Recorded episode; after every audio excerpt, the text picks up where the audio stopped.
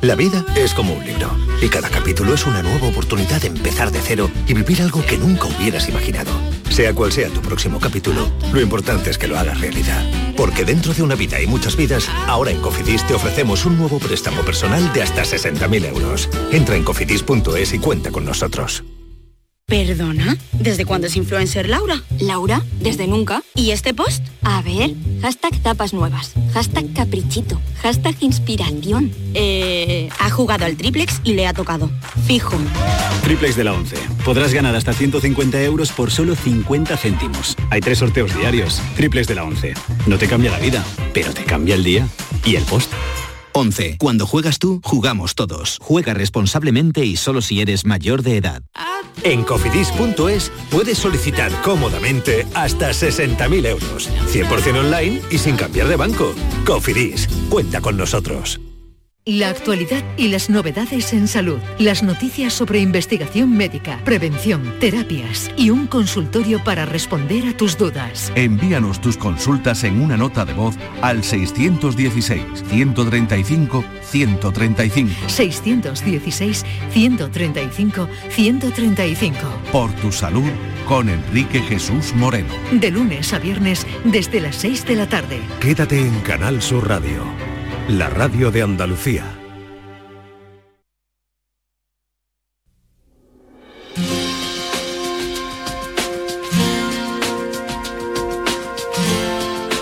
La tarde de Canal Sur Radio con Mariló Maldonado.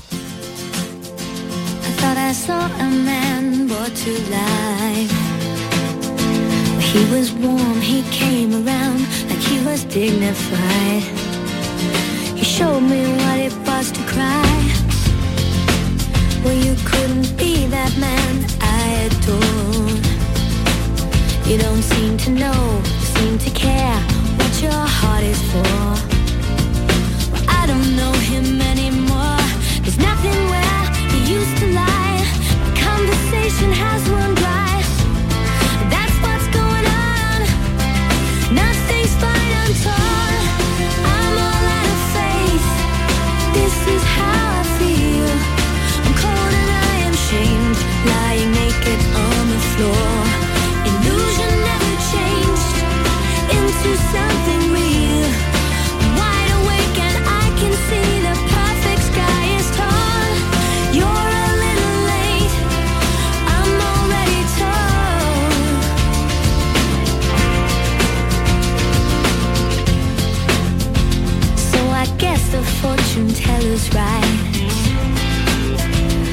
Have seen just what was there and not some holy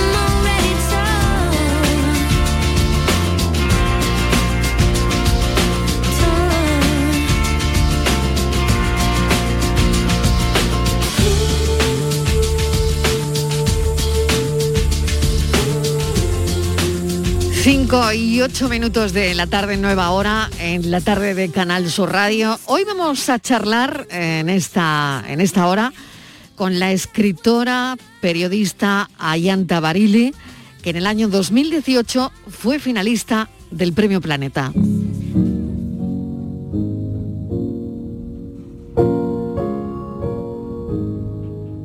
Me he agarrado un berrinche absurdo por un problema sin importancia. Las lágrimas quemaban mi piel, parecían radioactivas. He tenido que ponerme aloe en la cara para calmar el escozor. Después me ha llegado un vídeo de una playa de Vizcaya con un ciervo bañándose en el mar al alba. Algo increíble, bellísimo, aterrador. Estoy preocupada porque no consigo escribir ni una sola línea de mi novela, como si hubiese perdido ese don tan valioso, tan importante para mantener mi equilibrio emocional. Tengo la sensación de que no podría recuperarlo porque lo que sucede a mi alrededor, a nuestro alrededor, es mucho más importante que cualquier historia que pueda contar. Ayanta Barili, una mujer y dos gatos. La protagonista relata y desgrana una etapa de soledad marcada por una ruptura sentimental y la marcha de sus hijos, cada uno a un destino que no puede visitar. En el transcurso de esos meses, acompañada tan solo por sus dos gatos, la escritura se va a convertir en el único acto de resistencia posible y repasará los momentos clave de su existencia, como en una película, prácticamente. Una mujer que es también hija, madre y amante, pero que se podría convertir en una mentirosa.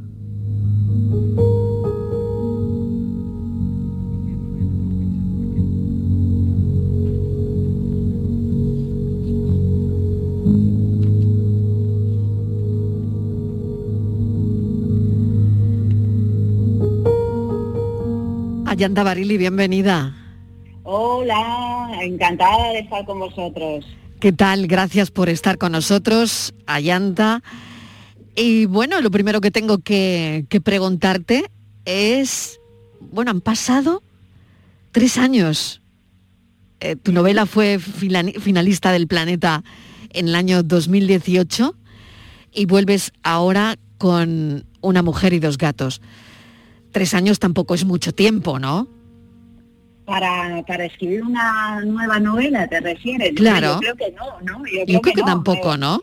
Pero bueno, el caso es que me lo, me lo preguntan a menudo, ¿no? Me dicen, pero ¿cómo, cómo has tardado tanto tiempo? Y digo, bueno, es que escribir un libro eh, es algo trabajoso y, bueno, mm, para mí es muy importante estar muy segura del, trabajo que, he hecho, ¿no? Y por lo tanto, pues, eh, pues aquí he vuelto, sí, tres años después con una mujer y dos gatos.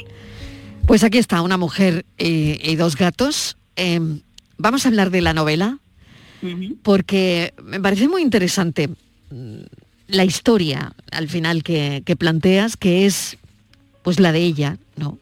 Al final, eh, dices en un momento dado, eh, eh, ella dice, lo aspiro todo. Los malos rollos, el enfado, la incertidumbre, la rabia, la ansiedad, el cansancio, el insomnio, la pereza, los dolores, la tristeza. Respiro y aspiro. Anhelo, deseo, sueño, quiero, espero, pretendo. Ahí es nada, ¿no?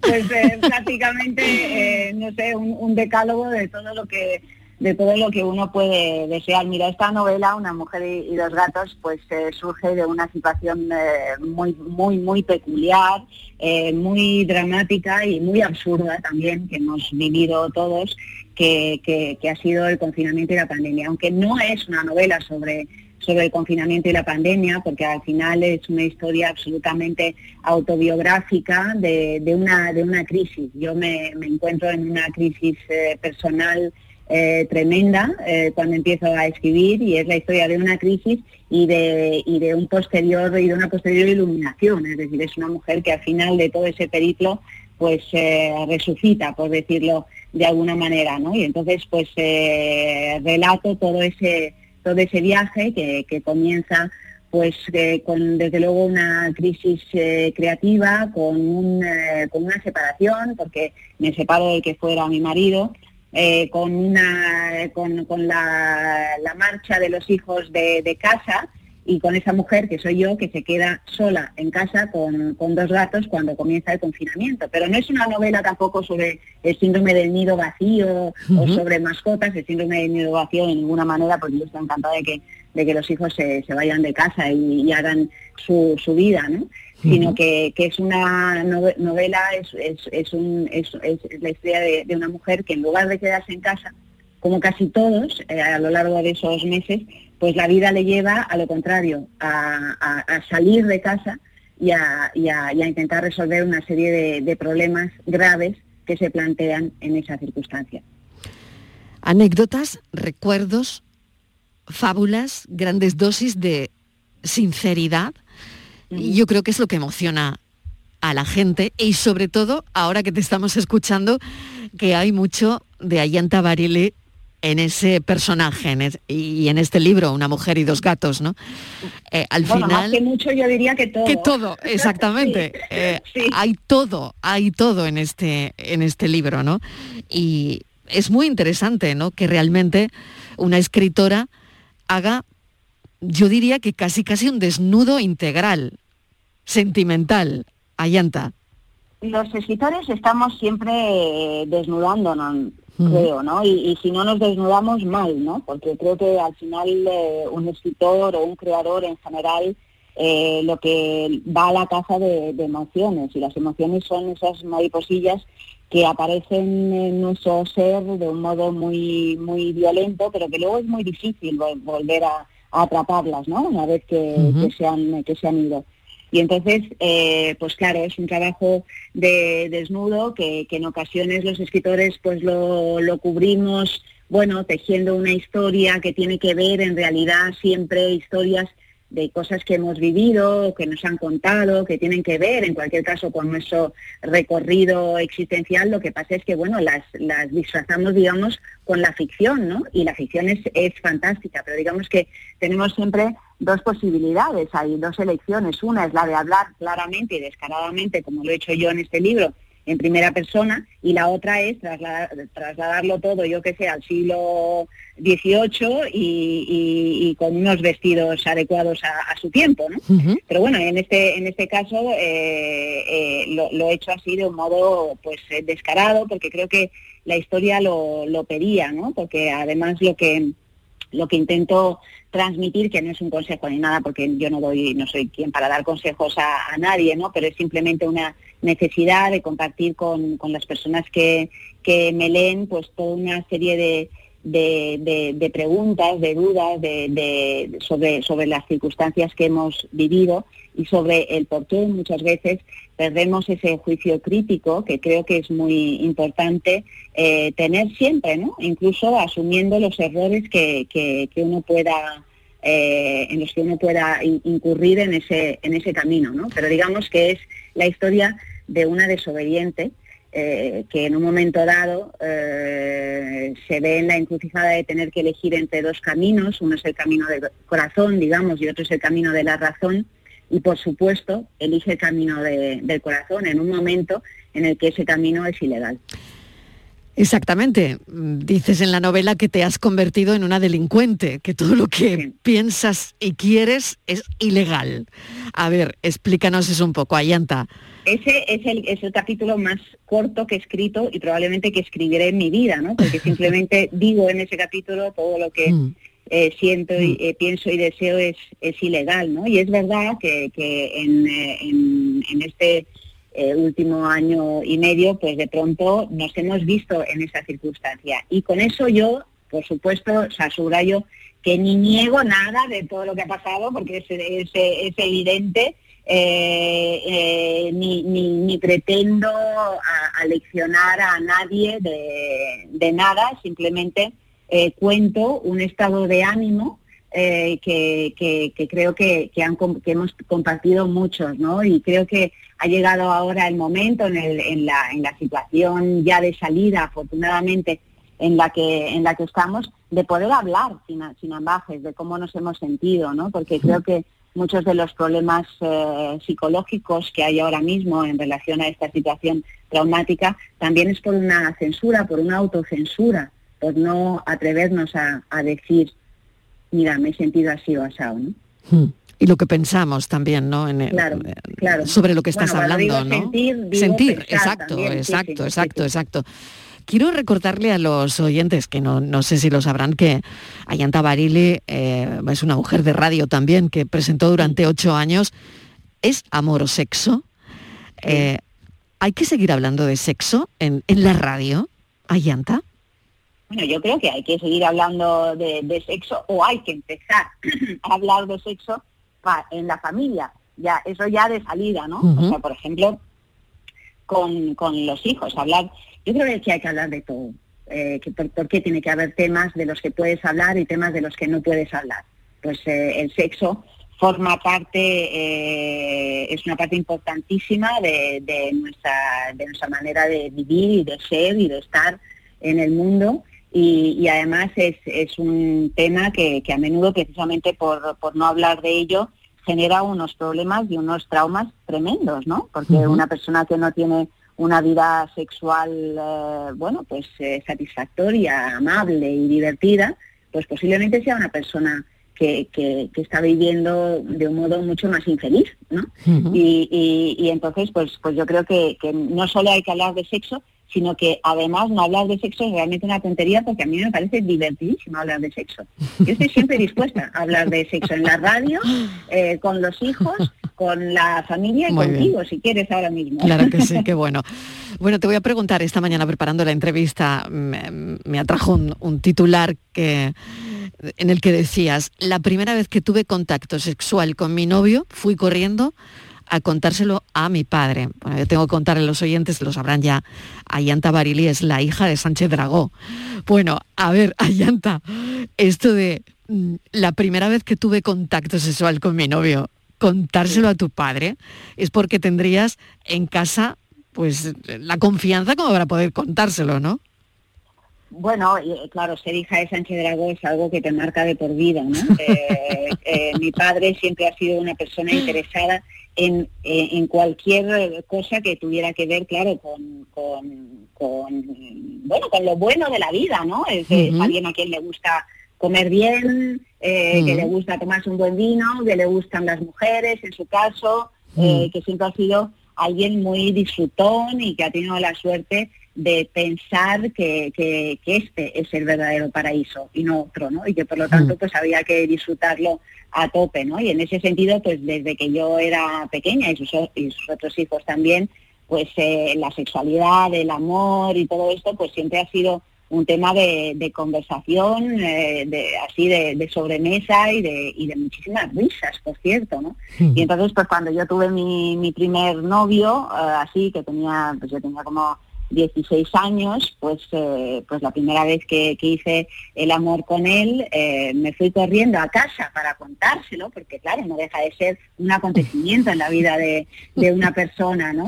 Y, y- pero lo curioso es que, que eso no lo, no lo conté en la entrevista que, a la que tú estás haciendo referencia, Mm. que en cuanto llegué a casa, abrí la puerta, llegué a su despacho, que él estaba escri- escribiendo, me miró y me dijo, ¿qué has hecho? O sea, como, como ya sabía, ya lo sabía, ¿no? Por aquello de que muchas veces los, los padres saben antes que los hijos o mucho mejor que los hijos eh, lo que han hecho, lo que van a hacer en general, ¿no?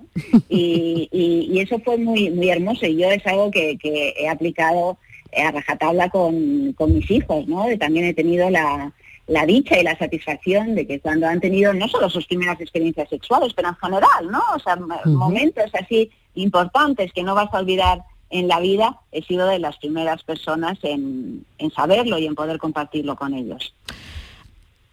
¿Ha leído tu libro? ¿Mis hijos? Tu padre. Mi padre, pues por supuesto, claro, no solo ha leído mi libro, sino que, que con este libro ocurrió algo muy muy curioso y es que en la etapa de confinamiento yo estaba escribiendo otro libro, que es el que estoy, el que sigo escribiendo a día de hoy, porque es un libro más eh, voluminoso. Sí. Y, y entonces, eh, bueno, pues mm, como se me, se me enrevesó tanto la vida y de un modo tan tan inesperado, pues yo me, me- me puse a, a- a tomar unos apuntes que luego son, que luego se han convertido en una mujer y dos gatos, pero un poco para, para mí, ¿no? Y, y mi padre, pues cuando nos confinaron, que estaba encerrado en casa como un león enjaulado, imagínate, eh, encerrarle en casa a mi padre, eh, entonces me dijo que, que, que, bueno, que iba, que tenía previsto montar una, una revista digital de un magazine cultural, eh, que no tenía un duro, porque claro, tú sabes que, que bueno, conseguir financiación para, Mm. para cuestiones que tienen que ver con la cultura, pues es prácticamente imposible, que estaba llamando así un poco a amigos y a gente que pudiera colaborar desinteresadamente en esta revista que se llamó La Retaguardia y que se publicó solo durante aquellos meses. ¿no? Y, y entonces le dije, mira, pues yo no tengo nada, además estoy muy agobiada porque yo seguí trabajando en la radio durante toda esa época de un modo presencial y escribiendo mi novela y tal. Y le dije, lo único, estoy tomando estos apuntes, si quieres te los voy mandando y a lo mejor se puede hacer algo con ello.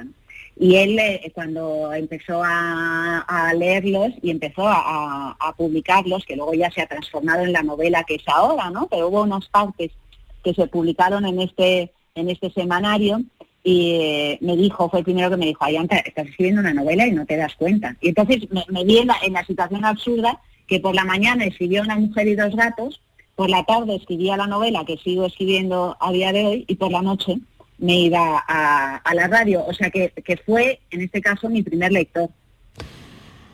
Volviendo a una mujer y dos gatos, em, hablas de rebeldía y a mí me gustaría para terminar que me contases o dices unas pinceladas sobre qué hay que revelarse hoy, ¿no? Sobre lo que hay que revelarse.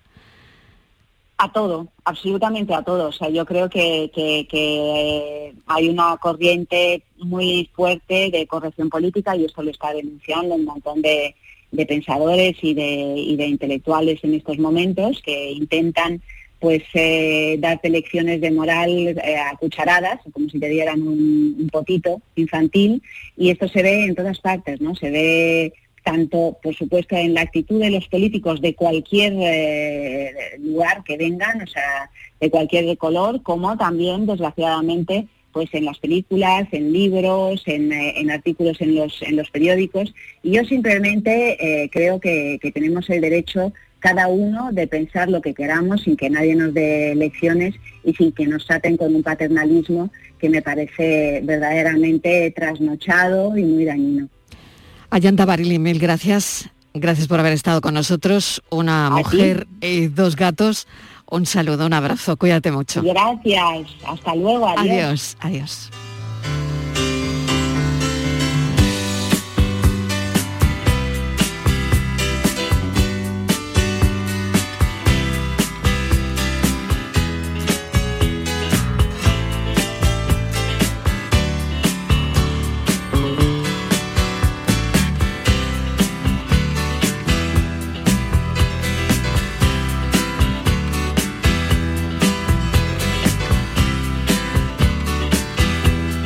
La tarde de Canal Sur Radio.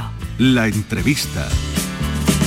On a morning from a Bogart movie In a country where they turn back time You go strolling through the crowd like Peter Lorre contemplating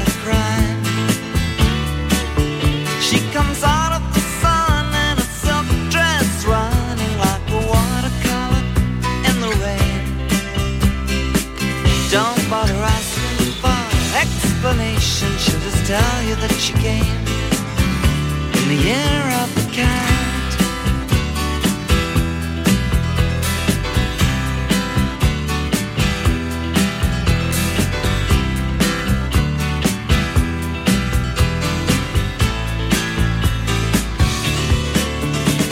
She doesn't give you time for questions as she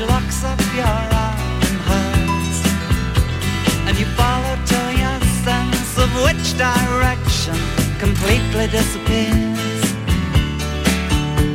By the blue tiled walls near the market stalls, there's a hidden door she leads you to.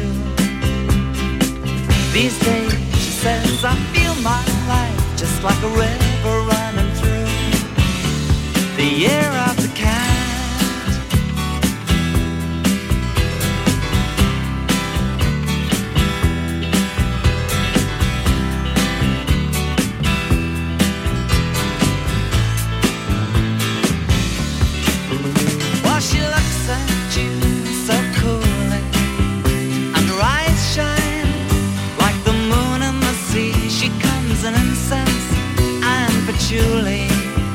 So you take her to find what's waiting inside the year of the cat.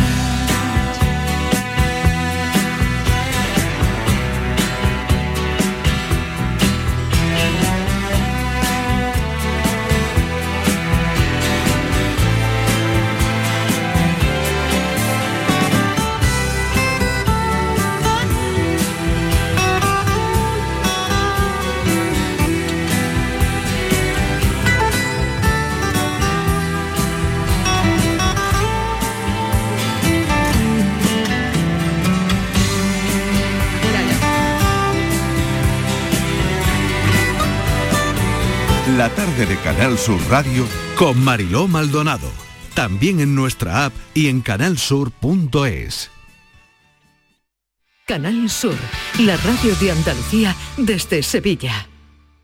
¿A tu Mercedes le toca pasar la ITV? Evita cualquier sorpresa. Acércate a Concesur Dos Hermanas y le realizamos un chequeo pre-ITV totalmente gratis. Y si necesita reparación, en Concesur Dos Hermanas te lo ponemos más fácil. Infórmate en grupoconcesur.es o en el teléfono 955-634-400 marcando la opción de cita previa. Te esperamos en Concesur Dos Hermanas. Hay muchas clínicas dentales, pero muy pocas pueden decir que tienen el premio a la mejor valorada de España según los pacientes de Doctoralia. Dental Raúl Pascual lo consiguió en la última edición y además el doctor Raúl Pascual ha conseguido varios años consecutivos el premio a dentista mejor valorado de España. Sí, aquí en Sevilla, en tu ciudad. ¿Quieres probar un nuevo concepto de odontología? Y ahora con nueva clínica en Sevilla Este con el mismo cuadro médico.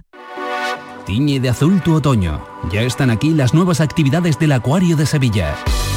Tiburones a medianoche, el lado oculto del acuario y las exclusivas cenas entre mares. Ahora, además de visitarnos, podrás vivir diferentes experiencias. Más info en acuariosevilla.es. Rueda, rueda, rueda. Este año seguimos rodando.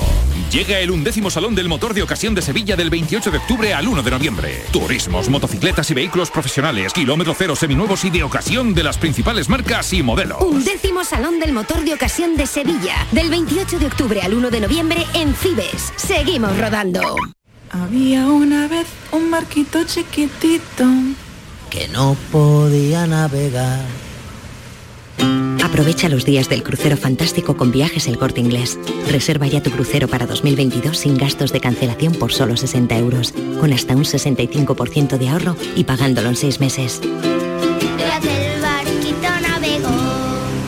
Financiación ofrecida por Financiera El Corte Inglés y sujeta a su aprobación. Consulta condiciones en viajeselcorteinglés.es.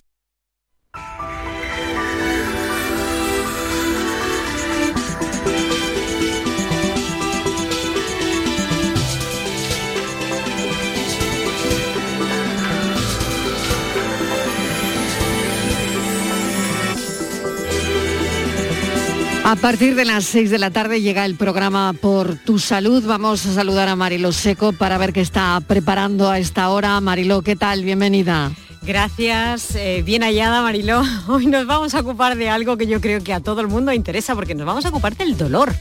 Fíjate, ¿a quién no le duele algo? Siempre tenemos alguna cosa ahí que nos está fastidiando, que nos está molestando. La mayoría de la gente ha sentido dolor alguna vez en su vida al menos, ya sea por una caída, una enfermedad, por algún malestar. De hecho, fíjate que el 50% de las personas que acuden a recibir atención primaria es por causa de algún lugar. Y además, cinco de ellas al menos sufren un dolor crónico. ¿Te imaginas? Un dolor que no puedes evitar que, o por lo menos que es dificilísimo que, que te lo quiten de encima completamente. Nosotros vamos a hablar hoy con eh, especialistas eh, en anestesiología, en reanimación, en terapéutica del dolor y vamos a intentar que nos expliquen cómo funcionan las unidades de, do- de dolor. Eh, si hay muchas, pocas en Andalucía, qué acceso tenemos a ellas, eh, cómo de fuerte tiene que ser nuestro dolor para que nos hagan un poco de caso y nos digan, bueno, pues tú tienes derecho a que te atiendan en esta unidad, a que te ayuden a soportarlo y a llevar tu vida un poco mejor, porque el dolor es incapacitante y te puede dejar en una situación en la que digas, bueno, ahora qué hago, me siento en una silla y ya no me puedo mover. Qué interesante, porque fíjate, Marilo, no te vas a creer que esta mañana en la redacción eh, estaba hablando con, con Domi del Postigo, con nuestro compañero Domi y con otra compañera, con Elena, y estábamos hablando del umbral del dolor, ¿no? Eh, no sé ni cómo ha salido el tema, pero curiosamente estábamos hablando eh, de hasta cuándo hay que aguantar un dolor, ¿no? Pues claro, si te duele la barriga, uno hasta cuándo aguanta ese dolor, porque claro, si es una apendicitis, a lo mejor no puedes aguantar mucho ese dolor. Y luego hay otras personas, cada uno tenemos un umbral de- del dolor diferente, ¿no? Hay como una escala, ¿no? Y de eso vamos a hablar personas, también, claro, de personas que aguantan el dolor, pero eh, ¿hasta cuándo hay que aguantar el dolor? Y Eh, no se puede o- tratar a todo el mundo igual. Claro, o qué Hay tipo de dolor hay que aguantar, ¿no? hace muy mal. Claro, claro, claro. Desde luego es una experiencia, el que te duela algo, una experiencia bastante desagradable, la verdad. Así que bueno, voy a estar muy, muy atenta como siempre. Y fíjate qué curioso que esta mañana eh, lo hablábamos entre los compañeros, ¿no? Hablábamos del dolor. Gracias, Mariló, a las seis en punto. A Hoy ti. el dolor en por tu salud. Te Gracias. esperamos a ti y a todos los oyentes que tienen nuestros teléfonos, ya lo saben, para poder participar. Disfruta de Andalucía y de la radio hasta enamorarte. Escucha, siente y déjate seducir por una tierra repleta de tradiciones, de una gastronomía de bandera, de patrimonio cultural fascinante y una gente única. En Gente de Andalucía, los sábados y domingos desde las 11 de la mañana con Pepe da Rosa. Quédate en Canal Sur Radio, la radio de Andalucía. La tarde de Canal Sur Radio con Mariló Maldonado.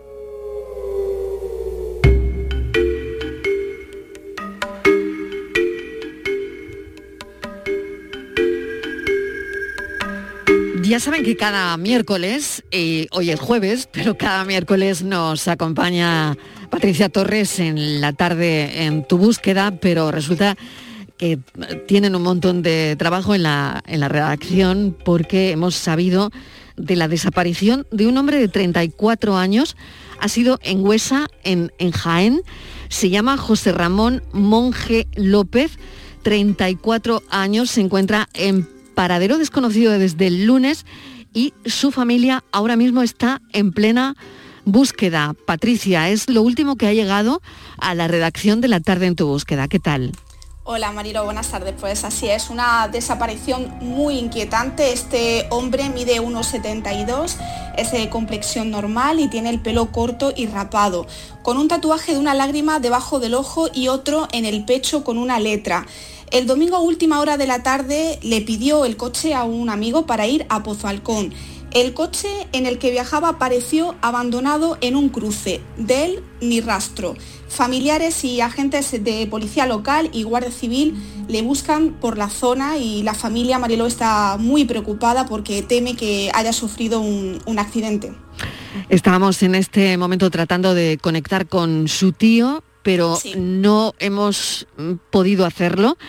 Imaginamos que ahora mismo están en el lugar de la búsqueda, en, en plena búsqueda. Exactamente, nosotros llevamos toda la mañana en contacto con, con Francisco Monje, que es eh, el tío del desaparecido, y él, bueno, le, le pillamos eh, en plena búsqueda en el, en el monte, él nos explicaba que, que, se- que el coche lo habían encontrado pues eh, horas después de, de su desaparición y que, bueno, que iba a intentar... Perdona, Patricia, eh, el coche cerrado, imaginamos, ¿no?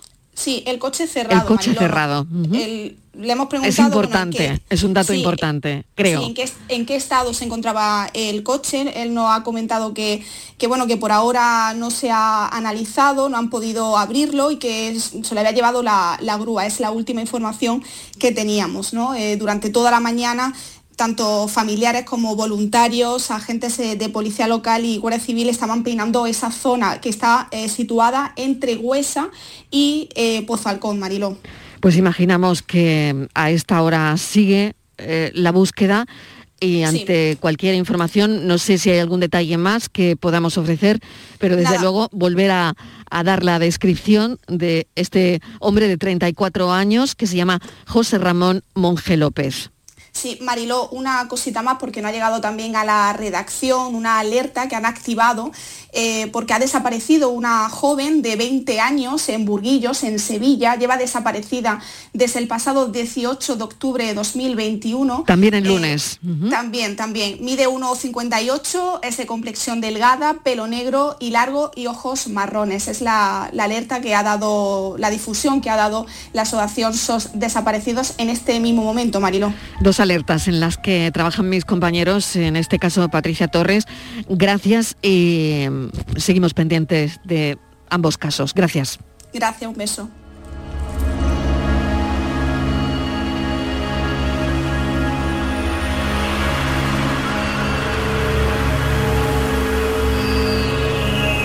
La tarde de Canal Sur Radio con Mariló Maldonado. También en nuestra app y en canalsur.es.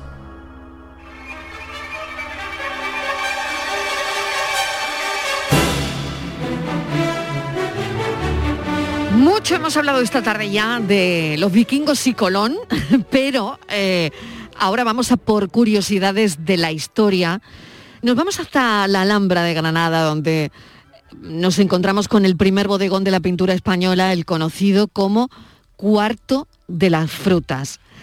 Así que los alimentos y el arte es lo próximo que nos va a ocupar en este programa con Diego Abollado. Diego, ¿qué tal? Bienvenido. ¿Qué tal, Mariló? ¿Cómo estás? Directamente del museo a la mesa. efectivamente. O de la mesa a los museos. O de los museos a la mesa, efectivamente. tanto monta, monta tanto. Muy bien, una relación que traemos hoy eh, en Curiosidades de, de la Historia, una relación que traemos a esta sección, porque al final es lo que queremos, ¿no? La relación que tiene la historia con la vida cotidiana, eh, partiendo de los museos, eh, incluso pues esa relación que tiene la historia cuando llega directamente al paladar. Efectivamente, tú lo has, explicado y lo has dicho muy bien. En el fondo es que lo- la- lo- lo- las cosas simples que hacemos al cabo del día, actos casi, casi reflejos, como puede ser la comida que comemos, pues todo esto tiene una historia y explica muchas cosas de las que nos han acontecido. Había alguien que decía que somos, mm, somos lo, que, lo que comimos, un poco diciendo que somos lo que nos- nuestros antepasados comían y la cultura culinaria que tenían. ¿no? Y la comida como un acto cotidiano, pero también trascendental en la vida, es fundamental para explicarnos. Claro, pues no sé si preguntarte ahora directamente ya y a capón por qué es tan especial ese cuarto de las frutas de la Alhambra. Sí, es verdad, es verdad, porque, bueno, lo decías tú antes, estamos probablemente ante el, ante el primer bodegón o la primera iconografía, iconografía de, de- de- de- de alimentos que existen en la pintura española. Eh, ¿Por qué está en la Alhambra? Bueno, está en la Alhambra, no tenemos que pensar en época naz- nazarí, sino que estamos ya en la Alhambra ya de Carlos V y de, y de la emperatriz de Portugal, la emperatriz Isabel de Portugal. Y ahí, en esas nuevas construcciones que Carlos V levanta, en- en- entre una especie de pasillo entre un palacio y otro, donde, donde, donde se construye, se hacen unos, unos apartamentos, hay dos pintores italianos formados en el círculo de Rafael, de Rafael Sanzio, el de Italia, el del Vaticano, es decir, que eran dos pintores formados, habían estado en Úbeda decorando, que tú sabes que Úbeda es la capital del Renacimiento andaluz, pues habían estado decorando allí en, en- en Úbeda un, un palacio y entonces son llamados a la Alhambra para, para, para, para pintar y para hacer una decoración moderna, moderna, estamos en el Renacimiento, moderna pero que tenga que ver con lo que hay, ¿no? Y entonces, mm, pues ellos por primera vez en la pintura española aíslan y pintan 198 tablas, a tablas Ujú. octogonales que decoran en el techo, de ahí que por eso le llamamos cuarto de las frutas, ¿no? Y entonces estas... Esto Como para no llamarle, Eh, claro, cuarto, ¿no? cuarto, cuarto, cuartazo. Oye, ¿y qué, qué frutas hay? Pues mira, lo, lo interesante y, lo, lo- y, y es lo que nos da una pista y lo que nos conecta con la vida cotidiana es que eran las frutas que había en la Alhambra. La Alhambra eh, Mm. tenía unas huertas y claro, esto nos da, mirando al Y esas techo- serían las de temporada, ¿no? Claro, Cuando bueno, las, creo las estaban pintando. O a lo mejor cogió varias temporadas. Claro, ¿no? a lo mejor tú sabes que, aquello, esto, esto de pintar en- en- antes Claro, de pintar y de decorar era lento, era lento, Era lento, con lo cual daba para varias exacto, temporadas. exacto. Pero Dio ahí- para varias, Dio para varias seguro, seguro, claro. seguro, claro. Y, y ahí, claro, encontramos pues las primeras representaciones, como digo, de la pintura española, de cosas simples, pero a la vez básicas, que nos dan muchas pistas de lo que comían nuestros, nuestros antepasados, lo que se comía en Andalucía. Ahí hay pepinos, hay higos, hay limas, hay manzanas, hay castañas, y hay una, una fruta, una, una fruta que no es fruta, pero que a mí me gusta mucho, que es la berenjena. ¿eh? Además, tú sabes que estamos en la época de la berenjena ahora mismo, ¿no? Y, y- y la berenjena es una, es una hortaliza que además mm, eh, nos explica mucho y nos habla mucho de cómo éramos los andaluces y la, y- y- y la influencia que teníamos de otras cocinas en Andalucía como, como la cocina judía o la, la cocina nazarí o andalusí. ¿no? ¿A ti te gustan las berenjenas, Me Maldonado? encantan, ¿A que me, sí? enca- me encantan. a mí me encantan, mira, me encantan fritas, me encantan echarle berenjenas al pisto, me encantan las berenjenas rellenas de carne, la musaca, ¿no? Que, que- que suelen llamar, no sé. Eh, no sé, berenjenas, es que me, me encantan con mozzarella la italiana, ¿no? Total. Eh, no sé, me encantan las Pues fíjate que berenjenas, nosotros comemos, comemos berenjena de los primeros europeos que comíamos berenje- berenjena, Fíjate, ¿eh? Para que fíjate, tú veas. pues a mí se me ha quedado eso, ¿eh? La comíamos totalmente. Es que es curioso porque tú fíjate que, por ejemplo, es curioso en Inglaterra, hasta los años 70 mm, no llega la berenjena a los mercados o, lo- o los supermercados que ya había, ¿no? Entonces es curioso cómo una parte de Europa consumía un- un- una hortaliza, en este caso la berenjena, y la otra parte de Inglaterra no sabían lo que era una berenjena, ¿eh? Estoy, estoy hablando de los años 70, que los Beatles ya cantaban, ¿eh? los Beatles sonaban y no se comía berenjena.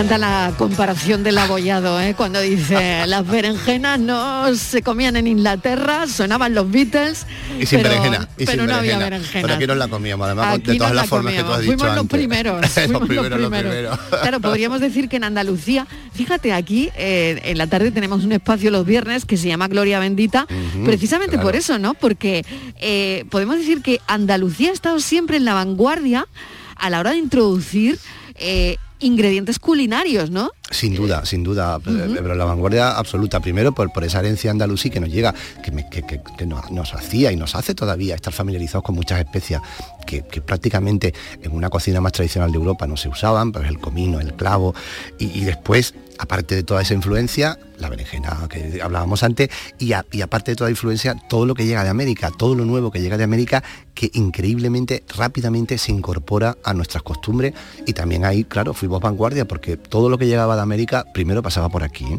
Tú fíjate, y ahí me gusta mucho esa imbricación, esa relación entre el arte y el frigorífico, entre el museo y, el- y la nevera, ¿no? Ahí cuando empezamos a ver mm, mm, a, a nuestros pintores, a nuestros pintores Sí. andaluces, a la- vemos cómo de- de- de- desde, desde ya, desde muy pronto, empiezan ya a representar, son los primeros en representar cosas como un tomate, por ejemplo. ¿eh? Tú sabes que el tomate llega a la América, pues Murillo en el siglo XVII pinta un cuadro estupendo que se, que se llama La cocina de Los Ángeles, que no lo tenemos aquí, está fuera, está en el Louvre, hay todo hay que decirlo, pero bueno, ahí se pinta, Hay ahí que aparece- traérselo. hay que traérselo, Ahí es grande, la es grande. a mí me encanta, Hombre, como claro, las claro, cuñitas. hombre, por supuesto. es grande, ¿eh? el, el cuadro es grande, ¿eh? además Bueno, un no formato, importa, no, importa, importa. Le, le hacemos hueco. No nos pero, importa. pero ahí nos vamos a quedar en un, en un espacio muy pequeñito del cuadro que es que ahí está representado, pintado el primer tomate de la cultura occidental, pintado, ¿no? Claro, claro. Entonces, es, es- bueno, y hay muchas más ejemplos, el, el Hospital de las Cinco Llagas de Sevilla, hay documentación en el que ya ya a finales del siglo XVI hablaban de un, de un no, no sabían cómo definirlo, ahora sabemos que es un, tubérculo, que es la patata, que podía estar muy bien, que se cre- crecía rápidamente y que podía ser una manera de paliar el hambre cuando hubiera problemas, ¿no? De Desde hambrunas, que eran habituales. ¿no? O fíjate que en, el mismo, en la misma Alhambra, en una de las zonas también decoradas del siglo XVI, que es lo que se llama el, el peinador de la reina, ahí está la primera representación también del arte occidental del maíz, que también llega a América. Con lo cual tú fíjate que estamos hablando en cuestión de menos de un siglo, en cuestión de 40, 50 años, todo lo que iba llegando de América, lo aquí lo íbamos, lo íbamos, lo íbamos usando y lo íbamos, y lo íbamos fusionando, lo íbamos metiendo en la Thermomix.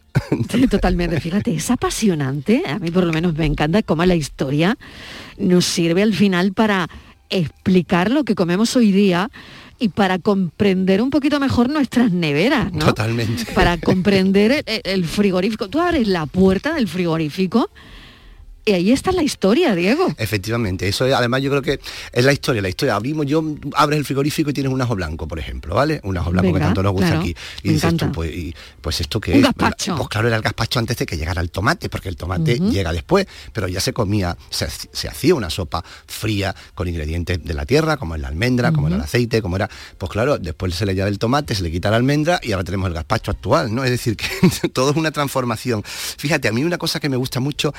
Que, que- que es la tempura, la, la- A mí también me eh, encanta. toda la- la- sobre todo la, la ¿Has probado la, gallineta en tempura? La he probado, buenísima. Bueno, es una Y maravilla. Y además es muy buen ejemplo el que has una puesto. maravilla. Es muy buen ejemplo el que has puesto, porque el pescado, el origen de la tempura, por eso digo yo, yo siempre digo que la tempura es como la. eh, tú cuando te estás comiendo una tempura estás dando la Sí. vuelta al mundo como Magallanes, porque el Es origen de la tempura verdad. japonesa oriental sale de nuestros fritos, de nuestros pescados fritos fundamentalmente, ¿no? Es como una opción a lo frito, ¿verdad? Claro, pero es, es una- un poquito más ligero. Es más ligero, tempura es más e-. Mm. efectivamente, pero lo, lo interesante es que, que también nosotros influimos, ¿no? Es decir, que el pescado frito que tan nuestro es cuando en el siglo, a, a- a finales del siglo XVI se llega, se llega ya, se llega a Asia, fundamentalmente y se, y se relaciona con Japón y con China, sobre todo con Japón a- a través de Filipinas, pues los japoneses descubren la tempura, que es la fritura nuestra hecha a su manera, ¿no? Con lo cual tú fíjate que el frito da la vuelta al mundo de alguna, de manera, ¿no? La gamba en tempura, qué bueno, mira, me un buenísimo, hambre. claro, claro. Pero la gallineta que tú me has dicho también está comemos muy estupenda. temprano, de Claro, claro, normal, normal. Pero bueno, vamos a dejar tanto, mira, no vamos a hablar tanto de nevera y vamos a pensar también cómo ha influido el, el cultivo, por ejemplo, o muchos alimentos en nuestras ciudades, en nuestra, en nuestra, en nuestra, en nuestro urbanismo, ¿no? Por ejemplo, tú fíjate, por ejemplo, en la Gran Vía de Granada, ¿no? Esa es, es una, una- una calle grande, una calle Solemne, con edificios importantes. Y indica un poco toda la revolución económica que supuso el cultivo de la- del azúcar, ¿no? Fundamentalmente a través de la remolacha, ¿no? También había caña antes, pero ¿y ¿cómo se explica que de repente hubiera ese boom? Pues bueno, la historia lo explica. Habíamos perdido Cuba, que como tú sabes era la mayor, la mayor fuente de azúcar del mundo entonces y casi lo sigue siendo. Bueno, ahora ya menos, pero bueno. Y entonces pues nos tuvimos que reinventar y entonces pues la historia nos de- no, la historia cambia y revoluciona toda una comarca como es la de la Vega de Granada, por ejemplo, con el cultivo de la remolacha y del azúcar, ¿no? Con lo cual, mm, ya ves, somos todos, estamos la comida, la comida y los alimentos y la historia están tremendamente Fíjate, implicados. ¿eh? Totalmente. Me estaba contando Francis Gómez hace un momento por qué se le llamaba tempura, ¿no? Y Mm. es eh, porque viene de tempero, eh, es del portugués. los misioneros jesuitas Efectivamente, portugueses. efectivamente, cuando llegan a Japón. Claro, cuando llegan a Japón introducen la costumbre de tomar el pescado y la verdura en los tiempos de vigilia y claro, eso se llamaba en latín tempora. Mm. Y fíjate qué, curioso, ¿no? Porque es como la fritura de los tiempos de la cuaresma. Claro, pero Y por eso se le llama tempura. Pero no deja Bueno, de ser bueno. una fritura, una fritura ibérica, una fritura, es, una fritura hispana, claro, claro, totalmente. Por eso, por eso me interesaba eso, esa historia de dar la vuelta al mundo, ¿no? Sí, también, claro, evidentemente la- es muy interesante también lo que acabas tú de decir, porque la religión y todo esto también eh, ca- Influye mucho, ¿no? muchísimo, claro, ¿no? Influye de- mm, mucho en, lo- en los usos culinarios, ¿no? Los, todos esos potajes de vigilia estupendos que todavía se comen, eso ya lo comían en el siglo XVI y en el siglo XVII, es decir, que Claro, no y hablabas que también para comprender hasta el urbanismo de las ciudades. Claro, ¿no? claro, claro, Para- lo, que hablábamos antes de, Claro, de la claro, caña de azúcar, ¿no? de la caña de Cómo azúcar, ese revoluciona, proceso, ¿no? cómo revoluciona una, una comarca entera, porque se introduce un alimento que la historia determina que en ese momento necesita porque hemos perdido Cuba, ¿no? Sí, sí, es, muy interesante. Yo siempre me pregunto una cosa, ¿qué se comía antes que hoy ya no seríamos capaces de comer? Porque Qué interesante también, la pregunta, también hay que ¿eh? decir que ahora tenemos unos gustos, tenemos una forma de, de- de acercarnos y, de ver la comida que antes a lo el- mejor ha cambiado, claro. Y el yo- paladar de alguna manera, Claro, yo ¿no? creo que no podríamos con el garum de los romanos, por mucho que, por mucho que pongamos restaurantes con nombre garum, fuerte, ¿no? sería, Sería muy fortísimo, fuerte, eso sería fortísimo, fortísimo. Yo creo que tampoco podríamos, yo creo que el vino nada, pero yo creo que incluso con el vino del siglo XVIII ya nos costaría, porque era el vino... Que sería también fortísimo, Claro, ¿no? bueno, y era un vino muy aguado, también se le estaba azúcar, es un poco como una especie de, del martini. ¿Más aguado, tú crees? Con, con, con- con- sí, más aguado Más y con- dulce y con y azúcar. más aguado. Y con azúcar, ese, con añadidos, como es un poco, sería un poco como el vermut, tú sabes este, el vermut que, que- que se Sí, toma sí. antes. Bueno, a mí me gusta, A mí también, pero un poquito, Claro. un poquito, antes Poquito, de comer, ¿verdad? ya Si después es abrimos otra cosa. Claro, no sé, se me ocurren muchas cosas. el vino dulce me ha claro. caído, además, evidentemente. Hay cosas que comían antes que no se comía. Por ejemplo, las ardillas que se comían antes mucho, pues en todo el siglo XVII se consumían ardillas. Hoy nos parece un poco lo de comer ardillas feo. Dicen que están buenísimas porque además saben a piñones y saben a Madre de frutos mi vida, secos. no me ¿eh? lo puedo creer. En serio, o sea, que, que- que nos comíamos las ardillas. Nos comíamos las ardillas y además probablemente deben de estar como en este programa todo lo- todos los días te vas sabiendo algo nuevo, aprendiendo algo nuevo. Pero oye, yo creo que de verdad que no tenía ni mm, idea que nos comíamos a las ¿eh? ardillas, No, no, esto- abollado. eh, no, no, escúchame, esto hasta... ¿En serio? Mira, eh, mira, hay- un arco magnífico, hay un, arco ¿no? magnífico del siglo XVI eh, en, en- en la catedral de, de Sevilla que, que da paso a la Mm. sacristía y ahí también hay muchos platos que también es una, una manera de saber lo que se comía en la época Sí. y ahí hay una ardilla en un plato ahí Mira, hay una ardilla a ver si son como con todos sus avíos con todos sus avíos Mira estas ardillas.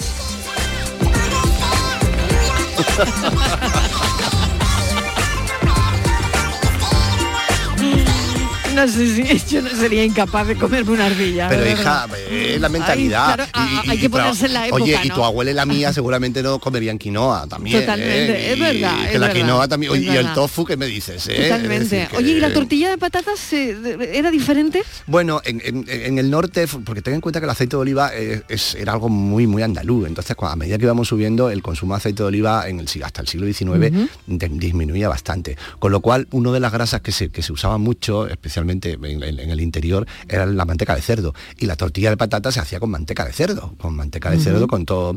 También es verdad que hoy día te imaginas una tortilla con manteca de cerdo y bueno, pero bueno, todavía quedan muchos platos que- en el que usamos la manteca de cerdo como, como una grasa vegetal. ¿eh? Bueno, pues para despedirnos tienes que elegir un pintor andaluz y un cuadro culinario definitivo. Yo sé que te pongo en ver, un sí que sé que- brete, es que pero a ver. mucho. Hombre, yo Venga, creo- uno, uno. Velázquez probablemente porque además metía la comida con cuchara, es decir, metía un- no hacía bodegones, pero de repente representaba una escena religiosa y en una esquina metía una fantástica dorada, por ejemplo. Y yo creo que si me pones ya me apuras y me pones un cuadro, yo creo que también Velázquez la vieja friendo huevos con ese ese huevo que está en el cuadro. aceite Qué crepitando. maravilla de cuadro, qué crepitando. Te voy a matar a- te voy a matar de hambre, te voy a matar de hambre. Totalmente, qué maravilla de cuadro, es verdad. Diego Bollado, muchas gracias. Bueno, y por no contar que en el salón de mi madre hay un bodegón. Ah, claro, en el salón bueno, de muchas casas. Claro, porque además el hay salón bodegones. comedor, claro, en el salón Claro, en el comedor, salón hay bonitos bodegones. Bonitos bodegones. Gracias, un saludo, Diego. Gracias a ti. Diego Bollado, gracias.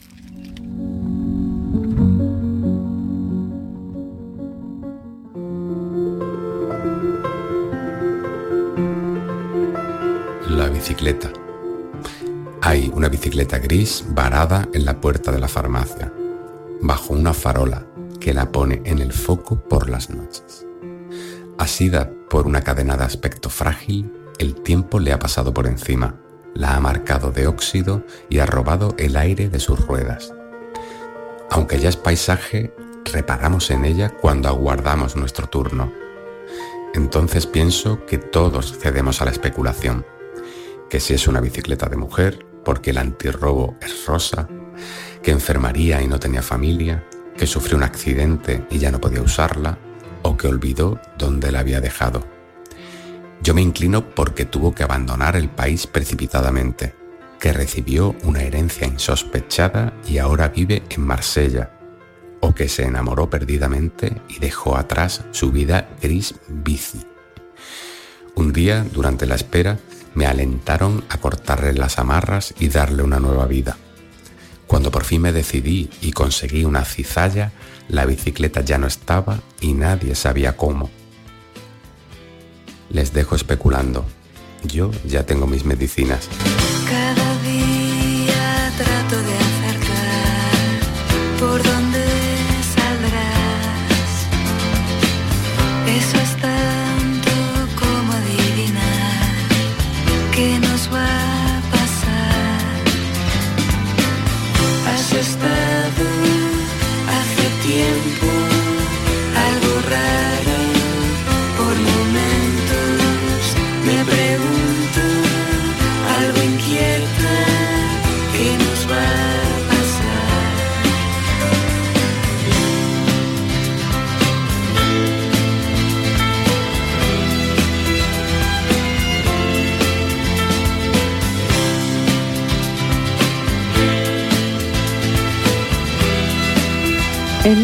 Pensar mejor, hoy, eh, bueno, nos encanta contar historias, recrearlas, pero sobre todo escucharlas, como la historia de la bicicleta de nuestro pensador de hoy, Jesús Corrales San Vicente, con ese final abierto para que tú decidas. Y esto es eh, este programa. Los finales siempre están abiertos. Nosotros ofrecemos, pero tú decides. Así que espero que mañana decidas estar con nosotros a las 3 en punto de la tarde. Todo el equipo te estaremos esperando. Te volveremos a contar, como cada tarde, la vida. Adiós.